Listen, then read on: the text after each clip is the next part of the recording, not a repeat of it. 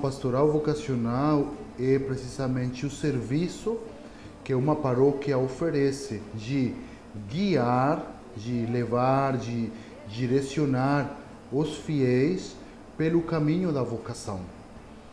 Vocação, que como todos já sabemos, pode ser um termo muito amplo, que se refere para o chamado que Deus faz para nós. O primeiro chamado, chamado à vida.